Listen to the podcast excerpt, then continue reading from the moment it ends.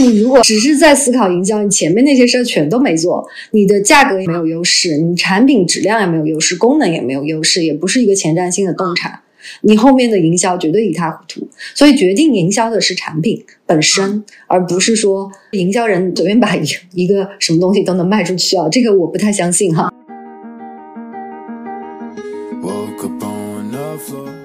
我觉得看差评也是很有意思的，但是看差评呢也有一个坑。你觉得看到了差评，你都有机会，但你反过来想想，为什么它的供应链没有实现呢？你为什么能做到呢？因为供应链这件事情，就是真的是就是要弄死很多 品牌的一件事情。说你要在抖音这样的平台上面去玩。你的毛利没有个六七十的，你没办法玩，你承受不了那个营销成本。如果你是打的低客单的、性价比的，你就到快手上去玩玩；你打小众小资的，你就到小红书上面去玩。ROI 呢，我自己觉得都是呃，你对于每个细节的掌控，但是最关键的还是你的产品和定价，它决定了转化。本土的品牌可能大部分的商业模式还没有被验证，因为它还没有形成一个叫做我的独有的商业模式，所以你才会在竞争中觉得啊，这个太卷了，这也卷，那也卷，因为大家都在用同样的一道题目在解题嘛，你还没有找到自己的题目，所以我觉得国货品牌最关键的是要找到你自己的解题方式。大家好，我是解说咨询的创始人张扬，欢迎来到我的播客张扬聊品牌。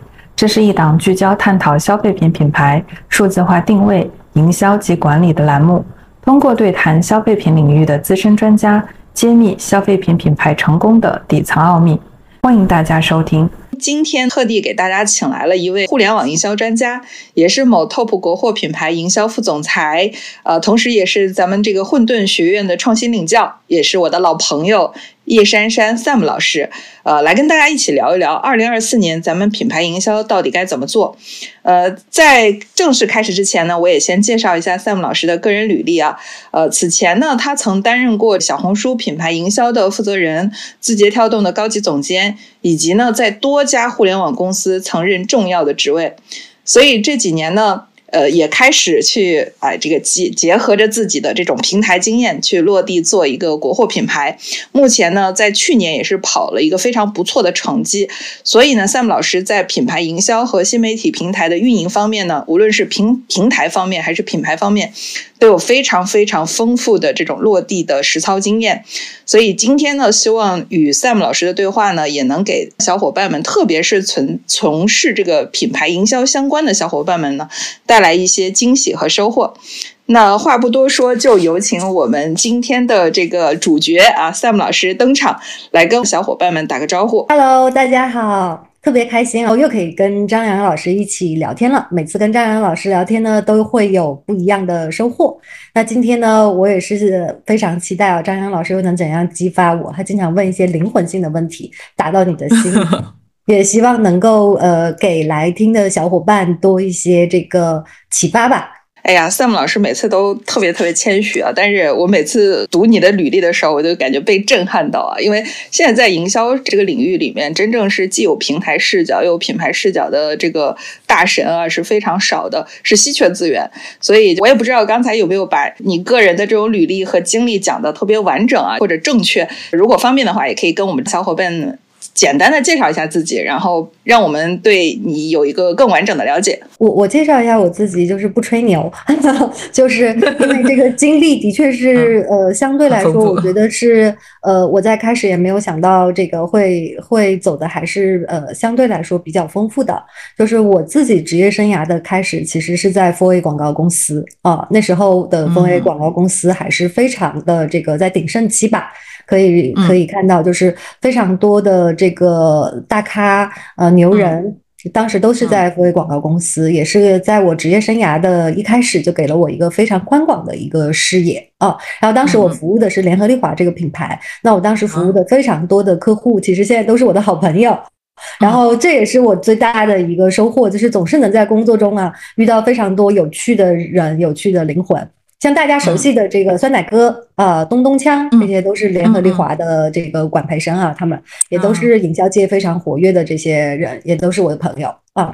然后在那个 4A 公司结束之后呢，我就思考了一个问题，就是在营销的这条链路上面，我想去哪啊？是中间夹在中间的 4A 公司，还是品牌方，还是媒体方？那当时正好有。有机会的话，我就开始往媒体方去做转型。那正好赶上了整个互联网、移动互联网的发展，所以经历了优酷、呃字节和小红书都在平台方去呃工作，也经历了平台方非常飞跃成长的那几年。啊，那就可不叫九九六，就是每天都在工作，就是 嗯日以继夜啊，忙就是忙不过来。那么也是在这个过程中间，其实我自己因为对于这个。呃，特别是在小红书的期间，也是受到了非常多这些呃品牌的创始人的影响啊。那么自己也有一颗做品牌的心品牌的梦啊，所以就加入了一家这个国货的品牌。然后来负责这个整个市场的一个部分，从零开始吧，把整个市场部搭建起来，也到完善的形成了我们自己品牌独特的一个打法啊。那么这也经历了快三年的一个时间，我我觉得是获得了一些呃自己以前不知道的东西，打开了自己认知的格局啊。所以这是我的整个的过程。那么既有品牌方的视角，也有平台方的视角啊，的确屁股决定脑袋。你在哪里，你就在想那里的事情应该怎么去被完成。在这三个不同的经历里面，你觉得有什么样的特别大的差异？你刚才说一句话叫做“知道了你不知道的领域”，所以我我还蛮好奇的，就是这三段人生的经历啊，所在的这个机构是不一样的。那他所给你的，就是戳破你认知的。或者是戳破一个一个一个这个信息对称的这样这样一个口子的呃这个事件啊，或者是这个想法或者认知角度视角有有什么特别大的不同呢？这三个角度，我是觉得就是就是这个屁股决定脑袋，就是当你在呃呃 agency 的位置的时候，其实你最主要的就是完成客户交给你的任务。嗯，那么你就会不断的去思考，呃，客户到底去呃需要什么，在市场上面还有有没有什么样的营销的机会？所以你一个是去思考，呃，像联合利华，它有非常完善的整个 marketing 的 plan 的 process。啊，那年初你要做 annual，呃，年底你要做 annual plan，年初你要做什么？还有一本 BMP 是你要去 follow 它整个品牌的这个呃这个 process 的。所以就是说，嗯，当你在那个位置的时候，你更多的去关注和了解你的客户，他们的产品啊，那么他们每波 campaign 的要求啊，因为最早像我做呃奥妙的时候，它是一个全国性的一个品牌。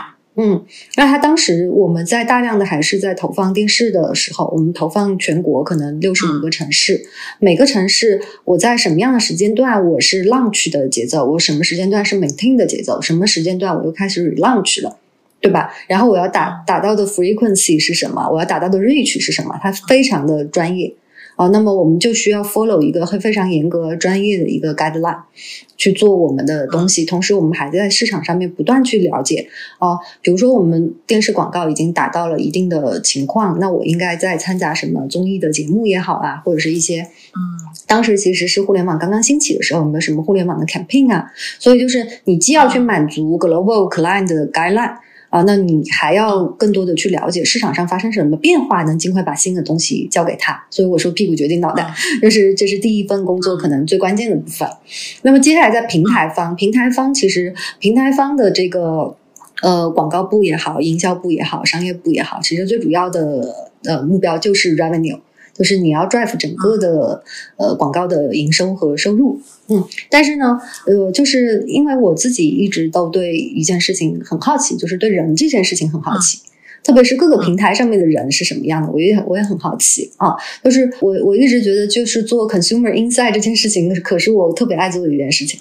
那么在那个呃互联网的平台上面，我们有大量的数据，你可以去看呃什么样的人人群的趋势是什么样的。其实我更多跟很多品牌方讨论的都是人有什么样的变化。比如说对于彩妆品牌，小红书这样的平台上面，它有大量的 insight，你是可以去抓的。用户怎么在谈论一款口红？啊，用户怎么在谈论一个眼影？他们谈论口红的时候，他们注意的是口红的什么材质也好，呃，质地也好，色号也好，你都不知道他们每个月的色号搜索都在变。秋冬可能偏红棕一些，然后到春夏了又更呃，就是又更艳丽一些啊。那么到可能呃夏天到那个夏天的时候又会更这个青春一些、淡一些，对吧？有时候的月份流行欧美妆，有时候流行日韩妆等等。所以在这些 social media 上面，其实有大量的 consumer insight，那就是我非常喜欢也非常着迷的部分。我也特别热衷于跟品牌去探讨这样的一些数据、一些行为，能够对它产生什么样的生意的帮助。比如说，他今年上是二十支口红，他应该推什么色？他在几月份上？比如说，接下来最重要的一个呃月份，就是大家知道这个就是春天来了，马上就是夏天来了。夏天来了，什么产品要热起来了？就大家都在囤什么货？囤防晒了嘛？是不是？很多防晒的品牌从三月份就开始做了。那的确，我看小红书的搜索趋势就是三月就开始搜防晒了。那你是不是？没错。那你是很早你就得把防晒买起来了呀？对吧？你这个，如果你浪取在五六月的话，人家早就买好人家的防晒霜了，那就可能轮不到你了。所以我觉得就是在互联网平台很有趣的就是看这些 consumer 的 insight，那些 insight 能够帮助你的生意起到大量的助推。嗯，然后再到品牌方。那又是一个更有趣的事啊。我原来在平台方的时候，我一直觉得品牌可能他觉得他没做好，我我也不能去评判别人做的好不好。但大部分来找我帮忙的品牌，可能他觉得他还能怎么做好，他会问我这样的问题。那我在品牌方了之后，我就真正的去发现，我当时在平台方可能认为，因为他们还不了解我们这个平台，所以我得跟他把我这个平台是什么样的，平台的用户、平台的营销方式跟他讲的非常清楚。他才能把营销做好，但是我真正到了品品牌方，发现根本不是这回事儿，就是很多品牌方他连最基本的 product market fit 都没有完成呢，这个是跟营销来讲就是 next stage 的事情了。啊，所以这又是另外一个 story。所以就是你在品牌方发现的，你更多的是要往上思考，你从你的选品策略、你的价格策略开始就已经决定了你能不能胜利，还远远没到营销呢。你如果选品的。策略、产品、供应链。你能完胜别人，你后边一定能完胜别人。但是你如果只是在思考营销，你前面那些事儿全都没做，你的价格也没有优势，你产品质量也没有优势，功能也没有优势，也不是一个前瞻性的洞察。你后面的营销绝对一塌糊涂，所以决定营销的是产品本身，而不是说营销人随便把一一个什么东西都能卖出去啊，这个我不太相信哈。所以就是你在品牌方，你更发现的是，你得往上思考，你得从第一个最早的研发环节就在思考，你研发这款产品投入这么大的成本，你投入这么大的资源，值不值得？它有没有市场？你有没有度过 product market fee？你是自然的去度过了 product market fee，还是你花营销的钱砸出来的？它不可以持久。嗯，所以我觉得就是真的是每个阶段我都能看到很多不一样的事情，然后我自己都深深的被这些事情，就是它能给我带来很多的兴奋感，因为我一直在思考，呃，怎么去更好的去解决它，怎么去看到事情更深的一个本质，然后怎么去转换视角，能够寻找更多的这个机会。啊，所以这是对你的问题的解答。哇，非常系统啊！就是就诚如您说的啊，这个屁股决定脑袋，就是我坐在一个什么样的位置上，我面对的就是在这个位置上所看到的困难，然后对应的需求就是解决这个位置上的困难。所以刚才听你讲这个品牌的这个视角，就是有很多时候，呃，平台方也好，或者是我们叫非广告公司第三方也好，他他接触到这个品牌的时候，这个品牌可能就已经有了一些成熟的产品，或者是成熟头部的爆品啊等等，就或者至少人家可能会有一些这个这个供应链的。呃，实体的支撑在后面，就是拿到的都是一些相对来说已经被品牌方筛选过的结论。然后，那么可能非公司也好，媒体方也好，平台方也好，解决的都是这个锦上添花的问题，就是我们怎么让这个品更好。但是实际上落到工厂的话，它可能面对的实体问题会更多。比如说您刚才提到的选品啊，那我送哪些战士到战场上，或者用哪些兵法，它是更有胜算的。然后我我我要自己内部先做一个内部的筛选，所以这个里边还有包括刚才说到产品啊、价格呀、定位啊，然后包括预算呐等等，这些都是可能都已经是在冰山，我们看到海平面以下的部分了。就是工厂它要包括我们的品牌方是要完成很多对内自我盘点的部分，所以。就怎么说呢？有有时候我们都讲说，在市场上看到的都是幸存者偏差，就是非广告公司或者是平台方有时候服服务的那些大的 KA，就是某种意义上呢，它都是已经被周期论证过或者验证过的一些品牌，所以它它再次获得成功的概率就会大。但是又有很多小品牌可能就在第一关，就是我们刚才说的海平面以下的事情没有做好，甚至也往里面砸了不少钱，但是最后可能都没有这个冒出一个尖，就已经销声匿迹了。所以，其实我我我反而感觉啊，就是可能也跟您的这个经历还是有点关系的，就是越到。呃，接近实体或者越到接近生意本身，它的风险其实是更大的。嗯，对的，是的。那就着您擅长的这个品牌营销板块，就是你觉得就是经经历了你的个人经历，包括还接触到了很多海外的和这个我们国货的 这种客户哈，然后你觉得中国的品牌营销到现在为止发展了哪些阶段？然后每个阶段都有哪些特征呢？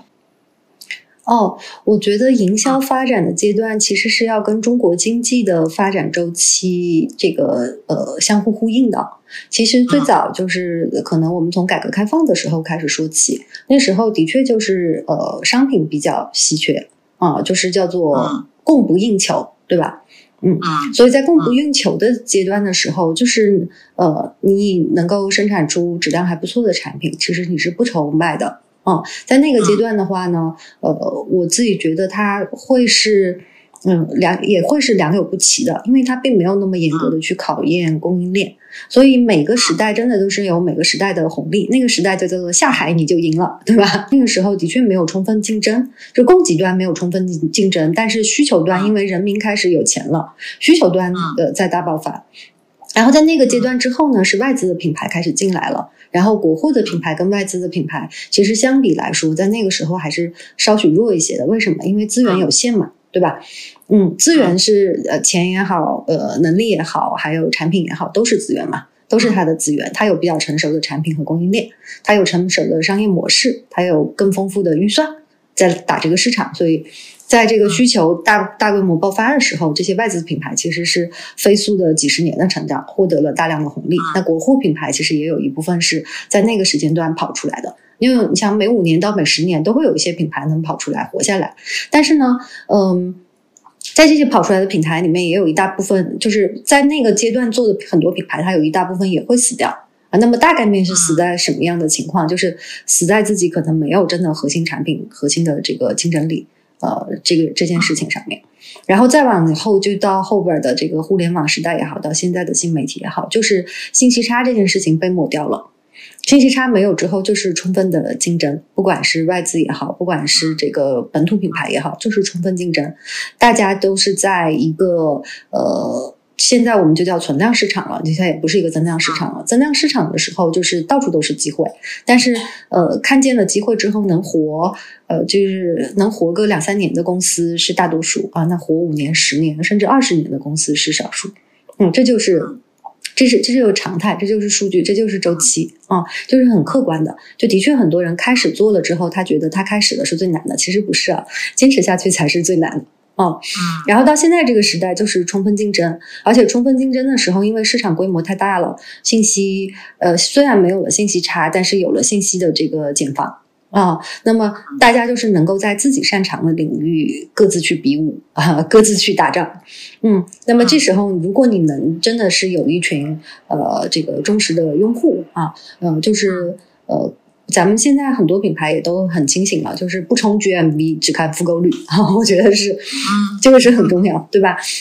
冲呃，最早就是呃冲 GMV 啊，就叫做呃成交即绝交，对吧？应该是是张亚老师说的嘛，我就记得这句话。对，成交即绝交啊，人人都在拉新，但是没有人看复购是什么样的啊？就是现在就是在这个在现在这样的市场，呃，资本由于冷了。对吧？然后大家都是呃充分竞争的时候，就是呃利润为先。那要有利润是什么？要有利润的时候，我我记得我那时候写了一篇读书笔记，是那个从零到一。我觉得那本书里面，我就记住一句话，就是只有垄断才能产生利润。嗯嗯，竞争只会谈保利润啊，没错，对吧？所以就是在这个阶段，怎么才能垄断呢？就是你能有核心竞争力，你才有可能垄断呢。嗯嗯，所以在这个阶段，更重要的是你的护城河在哪，你的核心竞争力在哪，你才可能有利润让你的企业存活下来。因为你已经没有容易的办法了，你不能，你现在只能要么 to C，要么 to B，你 to B C 这条路已经不太走得通了，对吧？嗯，所以在这时候，就是大家一定要看清楚自己的核心竞争力到底是什么。嗯，然后来去看自己是不是能够把这件事情持续而长久的做下去，而不是这个月做完了就没有下个月了啊，就要用一个呃更加叫做打呃更长的战役的一个思考来去思考，然后让公司更健康啊，降本增效啊，效率更高啊，核心竞争力更强啊。往这个方面去想，所以你看这个发展的阶段，就是每一波其实都是有红利，嗯，每一波都是有时代给你的机会。但是真正能够长红的企业，就是这个抓住了每一波时代的机会，而不是那一波，就是每一波时代的机会他都抓住了，他才有可能这样一波一波的走下去。是的，是的。刚才提到的就是目前的，在一个完全竞争市场，或者我们叫做存量竞争市场。呃，商家可能需要找到自己的护城河，需要找到自己的核心竞争力，它才能活下去。而且某种意义上，这种核心竞争力，它好像还不是一个静态状态，就是你此时有核心竞争力，可能过了三个月的窗口期，然后就会有很多很多很多很多的效仿者来。然后，因为中国不真的不缺工厂，所以呃，某某种意义上，可能这种核心竞争力，它。它是一个随着企业的发展的不同阶段和面对的市场环境的竞争的状态，要不断的就像磨刀一样，就是要不断的去给自己的这个刀去增加它的这个锐角，就让它更锋利。否则的话，就是可能隔三个月我不去磨，然后或者是没有找到新的突破口，就是我又守着这个老本儿，就三个月前的老本儿，有可能它也是一个阶段的红利之后就就陨落了。所以好像现在，嗯，特别是这个。海外的这种我们叫技术也好，或者是我们国货内卷的，在研发，在在这个呃产品方面的，包括供应链能力上面，也都是很多海外品牌带入到中国的一些技术啊，就是到现在发展下来那么完善的中国制造，就是这些内卷的状况，又是存量的市场，就我们其实出口的部分，你说多不多也多，但是这个这个。中美不是有贸易战嘛？就我们在出口受限制、被扼住喉咙的时候，我们只能解决内需的问题，就国内大循环嘛。那所以在解决内需又又达到了一个这个现在是供过于求的状态，所以现在我们都觉得难。一方面，这个这个房地产泡沫啊套住了我们的这个现金，就存款啊、低产的这种这种这种贷款啊套住了我们的现金，消费者本来就没几个钱儿可以花，我们叫消费降级。然后在此基础上呗。我们还要面对的是，在有限的这个消费力上面，又有那么多的商家、那么多货架、那么多的商品来来去竞争这么一个需求，所以我觉得放在就是套入商家或者品牌方的视角，其实真的挺难的。就是这个东西，它真的是营销可以解决的吗？或者是呃，这个现在的营销环境，哪一个平台对于品牌方来说更友善呢？我自己觉得，营销就是你要向外看，也要向内看。哦，嗯嗯，机会肯定都是有的，到处都是机会。哪个平台现在也都在不断的冒出新的案例，你就得向内看，去看你自己能不能成为那个新的案例，你自己能不能跑起来。嗯，所以我一直都是说，我们一定要多向外看，多向外看好几层，再多向内看，再多向内看好几层。你知道你有什么？你有什么能在这些品牌呃这些平台上面能够跑出来的？对不对？那哪怕就是，比如说我今天就是想从零做到一百万，那你就要去思考，你去看别人从零到一百万怎么做的，你有什么？你怎么从零做到一百万？你打算花多长时间和多少钱从零的做到一百万？你卖什么货？你自己个人有什么特长？你的团队有什么擅长的地方？对不对？他其实就是说，呃，他没有，就是就是这个世界啊，就是这个世界是没有标准答案的。为什么？因为外部的环境一直在变，和每个人的能力、核心竞争力、资源情况都不一样，对不对？所以这个世界是没有标准答案的，只有你自己去向内看的足够深，你找到了你自己的核心竞争力、你的核心资源，你才有可能在跟外界这个变化多端的这个环境下面拿到成果、成绩和拿到成果。而且你还得让自己撑得下去，对吧？比如说你原来预计我我零到一百万，我三个月可能三个月你还没实现，但你是不是要再撑四个月，再撑五个月，再撑六个月，对不对？嗯，所以这个就是说，呃，你得看你自己有多少资源，你怎么做这个事儿。然后如果你自己不是一个专业的玩家，你就是纯属你觉得啊，今天小红书有红利了，我要进去玩一玩；明天抖音有红利了，我要进去玩一玩。你没有那个能够支撑你玩的那个支撑点。对吧？那你你怎么玩呢？对不对？所有的红利的机会，其实都是要跟你个人能力的能匹配得上才行，你才有可能去踩上那个机会。我现在也觉得遍地都有机会，因为我们。我跟张扬老师也一样啊，我也是一个数据控，我非常爱看数据。我就经常看我们自己这个类目的数据的榜单，上上下下，下下上上，每周都不一样，对吧？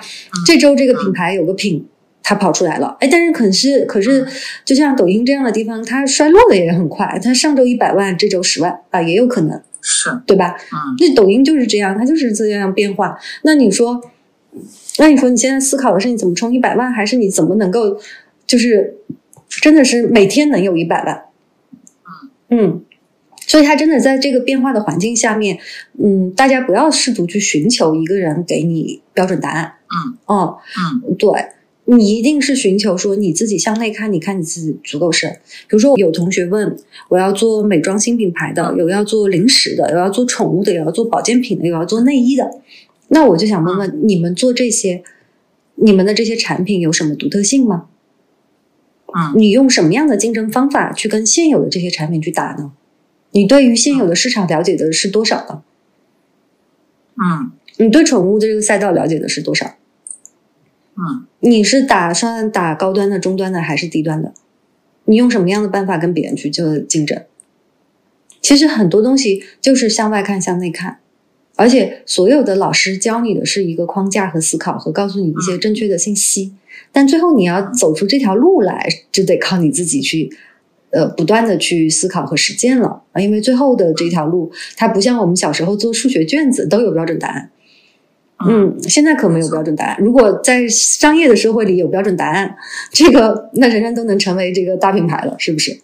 所以大家首先得放弃我来找老师要标准答案这件事情，你得自己去思考你现在面对的问题到底是什么，嗯。你为什么要开始做一个新的化妆品品牌？你发现了这个市场什么独特的机会吗？你为什么要开始去做呢？对不对？哦，如果你只是宽泛的问化妆品品牌从零到一应该开始怎么做，就是那 那这个这个没有办法回答。嗯，这的确没有办法回答。嗯，那你那我只能告诉你一些方法。方法是什么？你得先去网上看看现在什么样的产品比较火，用户的趋势是什么？你要针对什么样的用户人群去接下来叭叭叭怎么做，对吧？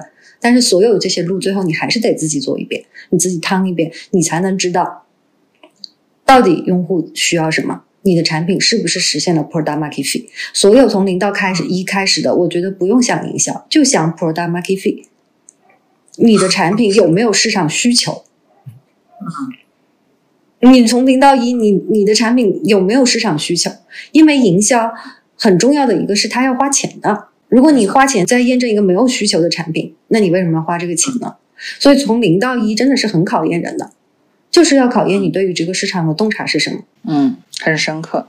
呃，但是事实上，这个。我会发现啊，这个这个这个这个东西，它是一个窗户纸，一捅就破。我们会反复反复的去强调这个零到一，这个选择比努力重要的这个重要性。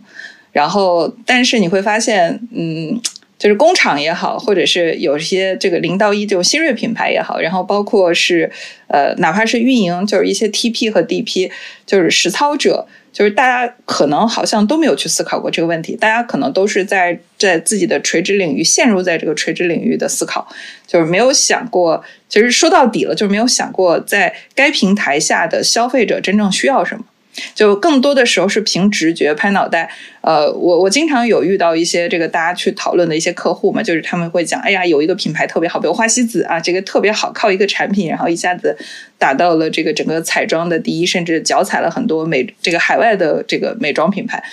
但是我我他们都很想去复制这一类的成功，但是彼时的消费者是一个什么样的竞争环境，然后包括用户的偏好，现在的消费者他肯定又是发生新的变化了。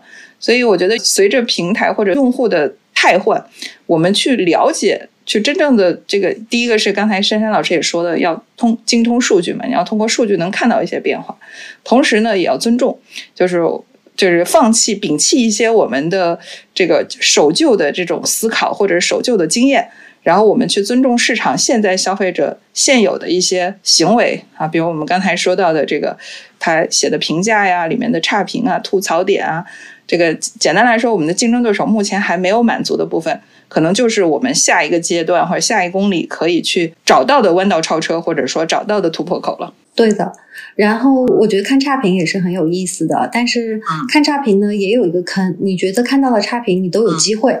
但你反过来想想，为什么它的供应链没有实现呢？你为什么能做到呢？因为供应链这件事情，就是真的是就是要弄死很多 品牌的一件事情。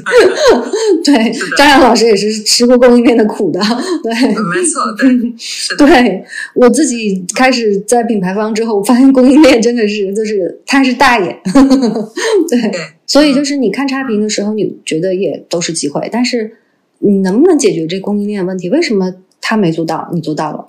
嗯，是不是你为了解决那个问题，你要付出更高的成本，你就要有更低的毛利，你的生意模式就不成立了，嗯，对吧？嗯，对，它还要平衡。对，所以就是说，真的是呃，知道的越多，越充满了敬畏。嗯，对于但凡能做出来的人，我真的都是很佩服的。我觉得真是充满了敬畏。就是消费。最近看了一句话，就是说，要人长大就是不断的与不完美的自己和解的过程。接受不完美的自己吧，默默的想说，嗯，是，事实上是这样的，就是要要确实要做权衡，就是理想的市场需求和我们能够达到的状态之间，还是存在着一些一些鸿沟的。那我们怎么能够？还是那句话，就是二零二四年怎么能活下去？咱先别说活得好，就是能活下去，这是目前每个品牌希望能够找到的答案。嗯，就是开始想活下去这件事情，我觉得应该就能活下去了。因为一般要开始想活得好、活得精彩的，就会有点问题，就要交交学费了，开始 开始交学费了，对吧？自己凭凭运气挣到的钱，要凭本事亏掉了。呃，那那现在我们这个整个营销环境当中，你比较看好哪个平台呢？就是虽然说没有放诸四海皆准的营销方法，但是现在每个平台，我觉得啊就慢慢的开始都找到了自己的姿势或者说标签。就是你觉得这个什么样的品牌或者什么样的品类，它比较适合匹配什么样的平台呢？这个这个有没有一些这个这个怎么说呢？就是总结或者是一些统计学规律？啊，对。还是有一些的，有一些总结和统计学规律的，嗯，对，所以就是首先就是从各个平台的本身它自己的增长数据上面来看，增长的比较快的可能还是像小红书啊、B 站这样的平台，它的增长率还是比较高的。但是像一些大平台，比如说抖音啊、快手啊这些，其实它基本上增长是有瓶颈了，嗯，它的增长率也不是很高了。哦，那么这个就是说平台本身竞争的一个情况吧，但是各有利弊啊。大平台它基数大嘛，对吧？它虽然增长放缓，但它基数大；小平台增速高，但是它的基数也小嘛。这是两个的，就各有利弊，对吧？还有一个就是从平台的用户的特点上面来看，就是你的产品和品牌更适合什么。我做快手，大家都知道下沉城市占比百分之七十，那你就要看你是不是真的有性价比的产品。嗯，你比如说有一些这种就是供应链的维护啊，对吧？工工厂的这些库存呐，啊，那可能就快手啊、拼多多啊这些平台都很合适。那么基本上，呃，就是你性价比，你打价格就行了。像拼多多上面，就你价格低，我我自己在拼多多上买东西，我才不看是哪家店的呢，谁低买谁呗，反正都是标品，它都一样嘛。嗯，现在也不太可能有买到什么呃太多的这个假货，对吧？所以我我自己觉得就是，你就看你手上的这盘货，呃，适合在哪里卖啊？那么像快手和拼多多，你就性价比的货，你真的是呃，你你这个供应链的效率特别高。嗯，你有极致性价比的产品，我觉得他们能够帮助你快速的增长，对吧？然后像抖音的话，它可能更考验更考验你的全面的能力，因为它商业化的渗透度已经很高了。有在抖音投流的同学都知道，就是但凡你 ROI 高一点的，你第二天肯定掉下来。嗯，就是 就不让你 ROI 高，谁知道？就不让你 ROI 掉上去，衰退的可快了。对吧？所以就是说，它的这个商业化的竞争已经很充分了，特别是在大促期间的竞争已经很充很充分了。那你就要看你自己能怎么打。就晚，特别是一天的流量都有，晚上特别贵，啊，早上特别便宜，对不对？那一年来看的话，大促特别贵，日常特别相对便宜一些，所以你就得看你自己的打法怎么去适应抖音这个平台。嗯，还有抖音的特点，呃，如果你有短视频爆量了，你的供应链跟不跟得上？你短视频要是没爆量，你库存成本你扛不扛得住，对吧？感觉这个赢没赢都是坑，我就只能把赢不赢的坑都讲给你听，你就要看你自己的核心能力，你能扛住哪一段。因为我自己也有这个，呃，在抖音直播很长好多年的经验。就是我们就是可能某支短视频爆了，我一支短视频卖三四百万，两天我货够不够？对吧？然后我要是这个订了，可能有一批产品我看差眼了，我订了呃几十万的货，但是我其实抖音没跑出来，那几十万的货怎么办？对不对？是是吧？所以这个都是实践呃得出来的一些结论。所以呃跑抖音的话，你要看你自己的综合能力是不是呃这个呃比较强，嗯。然后，呃，像小红书，大家现在都特别关注，说是不是小红书上面，呃，直播卖货能赚钱、能发财啊？全网都是这样的帖子。今年必看小红书能不能赚钱发财？那你去看看数据嘛。啊，像我们自己这个品类，我们就去看了这个小红书上的数据和抖音上面的数据，做了一下对比，到底跑出来的是什么？什么品类？你还可以看看小红书大盘到底是什么样的产品跑出来的？那你自己适合你自己是不是？呃，适合那个平台用户的这个喜好啊，你能不能跑出来？那同样也是一样的，你的 ROI 能不能扛得住？嗯，都是。所以小红书上面，你看那个跑出来的案例，像张小慧也好呀，董洁也好，这些案例，他们卖的都是小众的高客单的产品，但其实他每个单品的 GMV 不高的。就比如说，我记得董洁卖六千万的那一场，他他 Top 一的品就卖了两百万。但是那两百万的品，它好像客单是一千还不是两千吧，对吧？嗯，你说你要是一个像呃这个大品牌，你去那做做这一场，你是高兴的还是不高兴的，对吧？嗯，但是可能一些呃刚起步的设计师品牌或者是什么品牌，对于他来说，这是一个很不错的机会了。所以还是看你所处的阶段，你在的品类，你的产品的价位来看，你选择什么样的平台，你更能跑出来。你要了解这个平台的特性和特征。你才能知道哪个平台能够帮助你。我觉得每个平台都有机会，就像呃，我我经常把线上的平台跟线下的这些商业做对比，这样比较好帮助大家理解。毕竟大家在线下活了那么多年了，可能抖音它就是一个这个印象城，呃，有大商场也有高大上的，对吧？但小红书可能它就是上海的安福路，那它的业态肯定是不一样的。但是你自己你是适合去印象城开店，还是在安福路开店，那就要看你自己了。对不对？嗯嗯，所以就是呃，不同的业态，它用户不同，用户的习惯不同，它能够呃享受到红利的品类也不同。而且好多像张小慧用的好多产品都是海外的这个几十年、上百年的历史的产品。那你自己能不能跟上这一波？所以就是很多时候就是我们自己呃，其实是打磨自己的产品力，然后等待机会属于你机会爆发的那一天。啊，那么呃，我觉得很多同学他在想干想干之前的思考，还是相对来说不够那么的深入和耐心不够那么足。我觉得想干之前的准备周期一定要特别长。就有一次我听一个听呃杜国营的那个课，他就有讲到他小观察的前三年他啥也没干，就是在选品，研究他到底应该怎么做这个产品。所以，其实你前面是需要很大的周期去有清晰的调研，看清楚这个市场，你才能知道你自己跑到哪里去。没错，没错。嗯，其实刚才在聊这几个平台的时候，都有提到一个词啊，ROI，就是，这我我的感觉啊，应该现在没有平台，就是绝大多数平台在拉新上面的 ROI，应该这个账都是算不过来的，就是很难在拉新上赚到钱。品牌可能更多的是要看。呃，这个拉新之后的这个用户能带来的长期价值吧，就是目前整体比比较下来的话，对于标品赛道，呃，像美妆啊，或者是零食饮料，包括宠物，就是一些标标准产品，不是非标啊，不是服装那种的，就是他们这个在哪一个平台相对来说 ROI 会高一点？就是大家都 矮子里面拔壮丁，我们要拔一个出来的话，哪个会稍微好一点？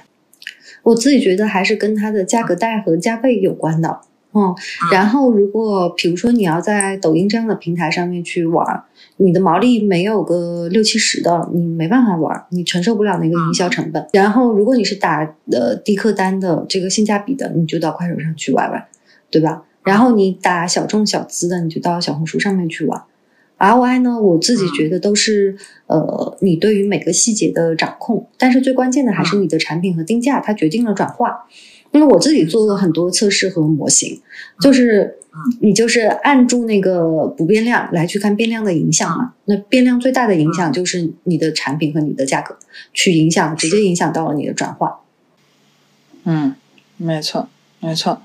那呃，刚才说到小红书啊，就是它的特色可能并不是说就是起量，因为某种意义上，价格是过滤消费者的一个非常重要的标准，就是买爱马仕的人总是少数。然后买九块九的人总是多数，那所以小红书上面可能会有很多高奢品牌，包括刚才说小众品牌或者设计师品牌，会比较适合小红书的水土。它的特色就是不起量啊，不用起量啊，就是卖一单赚吃一年的那种感觉。就是它核心靠的是优质的客户质量，或者说这个这个把单价抬高了之后，每一单它又有丰厚的利润。所以它有更多的空间去把产品做做好，或者是把品牌维护好。所以是不是在小红书上，特别是我们可以看到这个二三年嘛，它的商业化的布局，特别是在直播这块，好像打通了一个任督二脉一样。你觉得这个，因为你之前也在小红书工作过嘛，就是你觉得从小红书的视角，它找到了这样一种商业化的布局，是一个偶然还是一种必然？就是它呃，这种直播业态是不是真的很适合小红书？或者是我们未来这种稍稍微打奢侈品，或者是打这种轻奢品、高价格、高价值的品牌的这种这种路线的产品，是更适合放在小红书这样的渠这样的平台或者渠道吗？就是大家要对这个用户啊，或者是对整个呃中国人口的能承受的价格带，可能有有一个清晰的认知，因为毕竟有六亿中国人的收入只有一千块钱，就是能承受这些这个高奢也好，它是一个小众。而这这些小众，我们叫呃这个一二线城市的年轻女性，她毕竟是少数的，嗯，她毕竟是一个这个呃非常少数的一个人群，嗯嗯，所以呃针对这群人群，适合他们的产品和他们其实受到的诱惑也是很多的，让他们来买和留住他们也都是很难的。小红书其实是提供了一个呃我管它叫做一个平台的一个沟通的渠道。但是品牌最后自己怎么能经营这个生意，让它能持续的买，还是看你自己品牌的最后的产品是什么样的。嗯，这些这些产品能不能有持久的这个生命力？就是我举个例子，就是就像 Lululemon 好了，嗯，在小红书上面其实也有很多秀 Lululemon 的，对吧？你你去搜搜运动品牌上面 Lululemon 的这个呃展示的这个特别多啊。对吧？因为像早期 Lululemon 其实也没有什么投资在小红书上面，就很少很少的一些投资。嗯，那么自来水，对，还有很多的自来水。那你说他赚到的这个小红书上关注的红利，他自己也没有花什么营销的费用，那他更多的是花在打造他自己的这个产品上面，呃，他的品牌上面。嗯，对。然后我身边自己很多朋友，呃，比如说我自己也基本上就是买呃露露，因为它的产品我开始用了之后，嗯，我还是觉得就是它是最好的，我我就会持续的去买它。是的，对。那小红书可能在这个平台上面，它提供了一些你看到露露的信息，哎，今天又有一款新的颜色的瑜伽裤了，或者是有件上衣了，啊，或者是一些其他的什么羽绒服啊之类的，呃，这些信息。但是最后你去哪买怎么买，还是用户自己决定的。你买不买这个品牌？那你的这些信息被用户在小红书这个平台上面看到了之后，他有他从他看到了解你了，到他对你感兴趣，再到购买，再到成为你的忠实用户，每一步你都是要用心经营的。小红书平台只是完成了在这些这个平台上面关于所有信息的这些对接，嗯，让人看到了你。但是后边的每一步的确都是需要你自己呃认真去做、完善去做才能实现的。那么小红书平台的电商，我觉得小红书平台的生意机会也好，小红书平台的红利也好，永远都是因为它上面这群年轻的有购买能力的女性，嗯，就是这群人永远都是它的这个宝藏啊。为什么这些小众品牌能够起来？就是因为这群人有足够的购买力啊，去让自己有不同的这个生活体验。他们也愿意尝新啊，他们也愿意为尝新去付出这个呃更高的客单价。但这群人始终都是他很难维护啊，它是不是能成为你的品牌的忠实用户？嗯，这些其实就是你在小红书上做了内容，做了笔记，能不能火起来？呃，和最后有没有人买你，始终这中间都是有鸿沟的。对，就小红书到目前为止，它还主要解决的是一个曝光和种草的问题。你说它能能对转化带来多大的效应，这件事儿还是有点玄学在的。嗯，其实所有的平平台，它做的都是撮合的生意，平台做的都是撮合的生意。嗯，就是让你跟你比较对标的人，他能看到你就结束了。他能看到你的产品，他也能在这购买你的产品，但是最后能不能打动他，他愿不愿意购买，还是取决于你自己的产品力。是的，然后我说一个我个人的感受啊，就是它不一定准确，但是我这种感受、这种印象，不仅是在我身上，还有我身边周围的人，就是但凡是小红书的用户，我觉得小红书上面肯定是有广告，而且现在广告的比例还不小，但是不知道为什么，就是小红书总会给人一种真诚感，就是你觉得里面都是一些这个。就是 UGC、PGC 都是一些真正使用过的人，然后上去去讲述自己的体验。但是在抖音上面的广告呢，啊，特别是这个护肤品相关的，或者是彩妆相关，彩妆还好，因为它会有妆造妆效哈。就是护肤品，就是你会觉得特别假，就是以肉眼可见它就是一个硬广，然后除此之外，就是这个这个这个做的这个 UP，我们就不叫 UP 主，这个 KOL，它本身是不会用这个产品的。但是 B 站也好，小红书也好，你会有一种代入感，你会觉得这个这个博主、这个达人他是真使用过，然后所以小红书的那种种草力、那种对心智的这种占占占领，我觉得会比抖音啊、快手啊一些这种短视频很单薄的就广告的硬植入要来的更深入人心一点。但是我我不知道这是我的刻板印象，还是说这个平台之间真的是有这样的。差异就是它平台标签，或者是平台里平台里面的这种内容特特点。哦，我觉得是内容特点和用户行为。因为你在抖音上面，你是单类 feed 流，你不断上滑、上滑、上滑，然后下面给你推，你不知道你下一条是什么，对吧？然后推给你的如果没有在开头前三秒吸引你，你可能就划走了。嗯，所以它就会导致它的节奏是要比较快的，能够瞬间吸引你的，可能是你觉得会有一点 low low 的。但是不妨碍啊，一定要看这些视频背后的数据。就是你去看这，我有时候也被我们能卖那么几十万、上百万的视频惊掉。就是为什么是这条视频呢？我并没有觉得他讲的是最好的，我也没有觉得他分析的是最对的，可能就是用了一个热门的 BGM 啊。你明白我这意思吗？啊对吧？是是是，就是你如果想要说内容的。你认为好的内容质量是不是决定了这个内容的转化？我只能告诉你不是。啊，嗯，对你一定得去看这个内容到底后边转化转化了多少钱，因为现在的数据工具都很健全啊，大家在上面随便扒都能看到，呃，这个哪个品牌哪条视频卖多少钱，你去看看真正能卖钱的到底是什么啊？这不是我们的自己的审美喜喜好，因为我们每个人都有自己主观的审美喜好。嗯，对对对，但是这个跟视频短转化没有太大的关系，所以所以那个测市场测试很重要，就是还是要看一看这个是骡子是马，这什么样的内容都拍一拍，然后传上去，看消费者会为什么样的内容买单。对，是的，是的。然后像呃小红书上的内容也好，B 站的内容也好，它也它是讲的好，但是我我一直把种草类和拔草类的内容是分成两类的。就是种草类的内容，它真的就很难让你去拔草。拔草类的内容，它可能真的没有让你觉得像种草那么美好。这不是我自己的结论啊，这是我跑数据的结论。这不是我自己的结论。哦，你去看点赞量、互动量最高的，它往往那些视频不带火。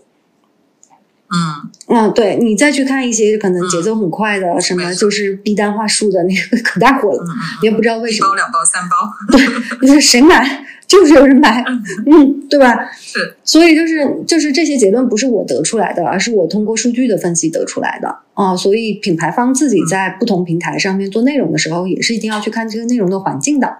嗯，不是说，所以种草内容解决的是一个动机的问题，但是，嗯，这个拔草内容就是它解决的是一个动作的问题，就是就比如说我做的拔草内容，我会上来就告诉你，呃，这个谁，呃，谁应该买这个，谁不应该买，不应该买的连看都别看，我浪费我的 CPM 的钱，是 真的，嗯，对，就是转化的内容就是特别转化，嗯，就是那个拔草的内容，你就让人家爱上你。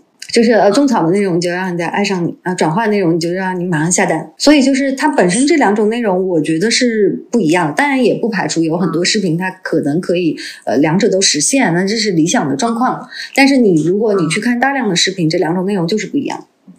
嗯嗯嗯，对你分析完大量的视频就是不一样的，呃，这是数据告诉我的，就也不是我自己的主观臆测啊。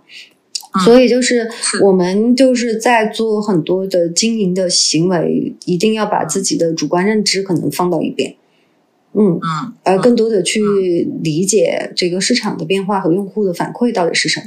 OK OK，是这样的。但是我会发现哈，就每个平台它都会有一些阶段性的红利，就比如说像完美日记，很多人说它是抓住了小红书一个图文时代的红利。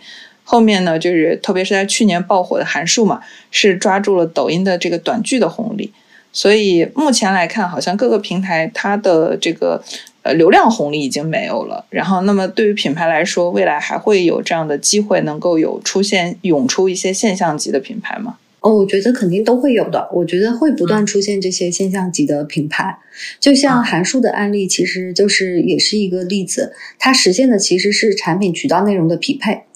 它不是单纯只在抖音上做的短剧，那抖音上做短剧的那么多呢，怎么都没卖货呢？对吧？嗯，卖的就是它呢。它其实是让产品渠道和内容实实行了一个形成了一个好的匹配，我觉得这是很关键的一件事情。嗯，就是你把正确的事情放在正确的地方，让正确的人看到了。但这件事情也是极难做到的，因为我们如果真的能这么好的去碰到它，那真的是很容易踩到。对吧？韩束其实也有很长一段时间的经营情况不是那么好的，直到后面它的那个护肤品套盒跟短剧搭上了之后，那护肤品套盒这件事情其实非常适合抖音的，嗯嗯，就是它会有那个价值感，嗯，对，它会有那个价值的呈现感，然后再加上这个短剧的流量比较大。那你在一个比如说几个亿的流量，你哪怕百分之一的转化率，你也能卖出不少价钱的。所以我自己觉得，就是别人的成功真的都是有道理的，但是你不一定能复制。像完美日记也是，完美日记应该是最早在国货里面把彩妆的价格放到那么低的，是的，对吧？就是大家只看到了它沾了小平替这个词都是完美日记创造的，对，大家就看见他沾了小红书红利，你怎么没看人家是最早一个把价格放到那么低的呢？你怎么没放呢？对不对？他其实也是实现了，就是如果你看完美日记早期的人群就是学生党，呃，上班呃就是那个叫什么上班新手，我忘了那词了，就刚上班的人，那刚上班的小姑娘和学生党，她就是想要让大家自己打扮漂亮，但是她又没有钱去买大牌的彩妆。只有完美日记做到了大牌彩妆的品质，但是是平替的价格。对，然后网上还有大量的教程，大量的教程，这个产品产品的价格和这些教程的内容匹配了这群用户的需求。嗯，所以不是单纯他踩了这个红利，他做了好多好多事呢。大家就是很容易把一个人的成功归结为一件事，其实一个人的成功很难很难的，一个品牌成功更难。嗯，它是所有这些事情的累加，才有可能有一个机会点让它长出来。就是他最后那一公里，然后做了小红书，大家就觉得就是因为他把小红书抓住了。其实他在进入小红书之前已经找准了姿势。对啊，他自己想好了他的产品定位啊。如果他当时进小红书卖三百呢，三百一支口红呢，那就扑街了。是啊，那你要想他的这个呃产品的价格，比如说他当时能吸引这么多的 KOL，那产品价格他得扛得住啊。嗯。嗯，你要是卖很高客单价，你在小红书早期你怎么吸引这么多 KOL，然后你产品成本你都扛不住呢？你要说这个到最后这个这个彩妆国货彩妆打到最内卷的时候，再去看完美日记的价格，就不觉得它是最便宜的，就是它上来它可能还是给自己留了空间的。我是觉得它吃到的最大的红利是平替的红利，嗯，就把自己和海外品牌做对比，那你可能还是有足够多的毛利让你拿的。否则他也没有办法做那么大量的这种这种这种达人的笔记。对，这但这个又要回去看他自己的商业模型了。嗯，商业模型就是你的毛利率、你的利润率这些，跟你的营销成本是不是能打平？那这又是一个更，你可能就是就像上市不是你的终点，只是你的起点而已。嗯，对吧？所以你后面还要解决很多很多的问题。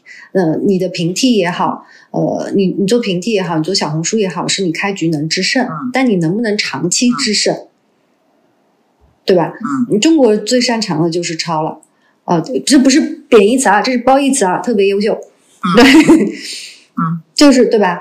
那这个小红书上面后来又又有了无数的完美日记啊，对吧？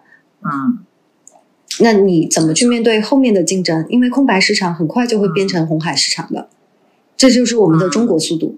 这也是现在这个很多呃，我们说品牌方或者是供应链企业他们最大的痛点。那呃，现阶段啊，就是我我还蛮感兴趣的一件事是，今年就是无论是彩妆市场还是像护肤市场啊，我们都能看到国货品牌冉冉升起啊。特别是护肤，像珀莱雅，它以八十亿的这个规模啊，这个碾压了很多这个海外品牌啊，在中国的这种电商的规模，所以。呃，你觉得现阶段像国际品牌和国内品牌，他们对营销的态度和实际的操作，就是有什么不同呢？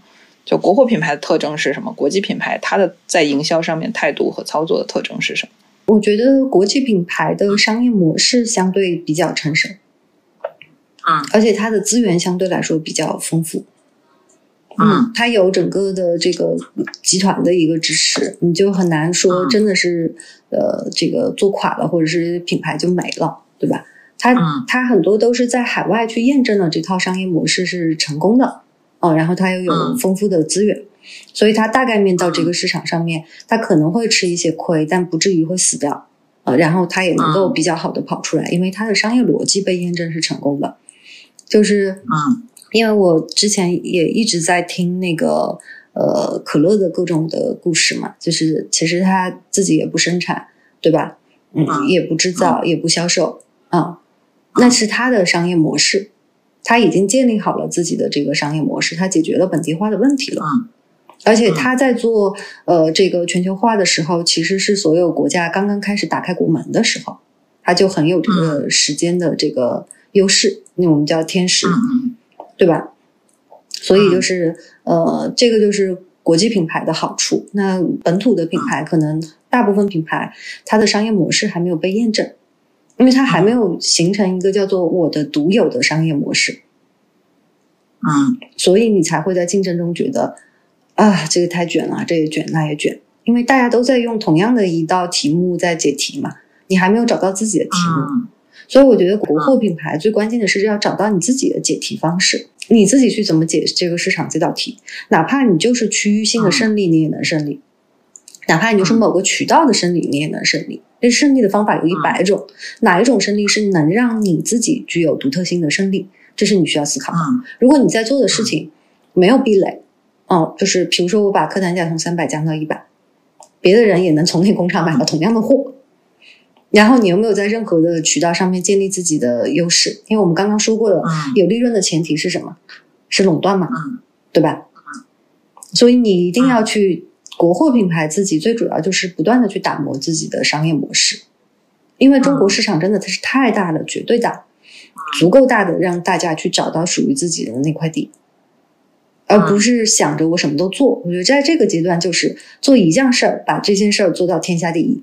不管是哪件事儿都行，你就是要成为天下第一。但是感感觉跟国际品牌比起来，国货真的百废待兴。就每一个，哪怕是已经这个上市的企业了，它可能还有很多不完善的地方。因为本来时间这个东西就是稀缺的，就人家经历了这么几十年、上百年的打磨，才不打磨出来的商业模式，我们希望用五年、十年去超越它，这本来就是相对来说非常难的一道题。对，不是说没有可能没有机会，它本来就很难，而且消费品又是一个比较同质化的竞争，不像我们呃前几年跑出来的企业都是互联网的大平台，嗯，对吧？嗯，消费品相对来说是一个比较同质化竞争的一个行业，而且国际品牌吧，人家还有资本，对吧？就是你做起来好不容易做起来之后，然后被人收了，这个事情就就让国货有有时候国货不是死了，就是国货是被收了。就收了也挺开心的，也是一种退出方式嘛。是，但是好像国货品牌真的就是说像国际品牌一样，咱不说别的什么百年企业，我们能跑出二十年的企业，我觉得都屈指可数。挺难的，嗯，就是因为我们国家的发展太快了，大家都习惯了赚快钱，真正能沉下心来好好打磨核心竞争力是一件苦活，哦，就是一件苦活。他们其实很多品牌也是经历了好多好多年的沉淀，几十年的沉寂，嗯，他才到现在这样。他也不是说他 day one 就是这样，或者是他 day two day，对吧？嗯，或者他第十年就是现在这样，那都不是。他可能第十年还不如我们现在第十年的企业呢。嗯，没错，就是所有的我们看到的发达国家，也都是从发展中国家长成发达国家的。对，我们不能用小学生去跟大学生做对比，或者是跟博士生做对比嘛？就我们增速已经很快了，他们本来这个周期就不一样，本来要解决的问题就不一样。我觉得现在更重要的是，这些品牌要想清楚自己到底在什么样的阶段。你先得把你自己定位清楚了，你到底在什么期？你是还没过破局点呢？还是你在增长期，还是你在这个平台期，还是你在瓶颈期，还是你在衰退期？你先得把自己定位清楚了，你知道自己在什么样的阶段，你才知道这个阶段你应该去做什么样的事情。我觉得这一点特别重要，也特别好。就是我之前也是在年前的时候给大家推荐书，里面有一本书，我也是反复在看，叫《这个置身事内》，我也经常推。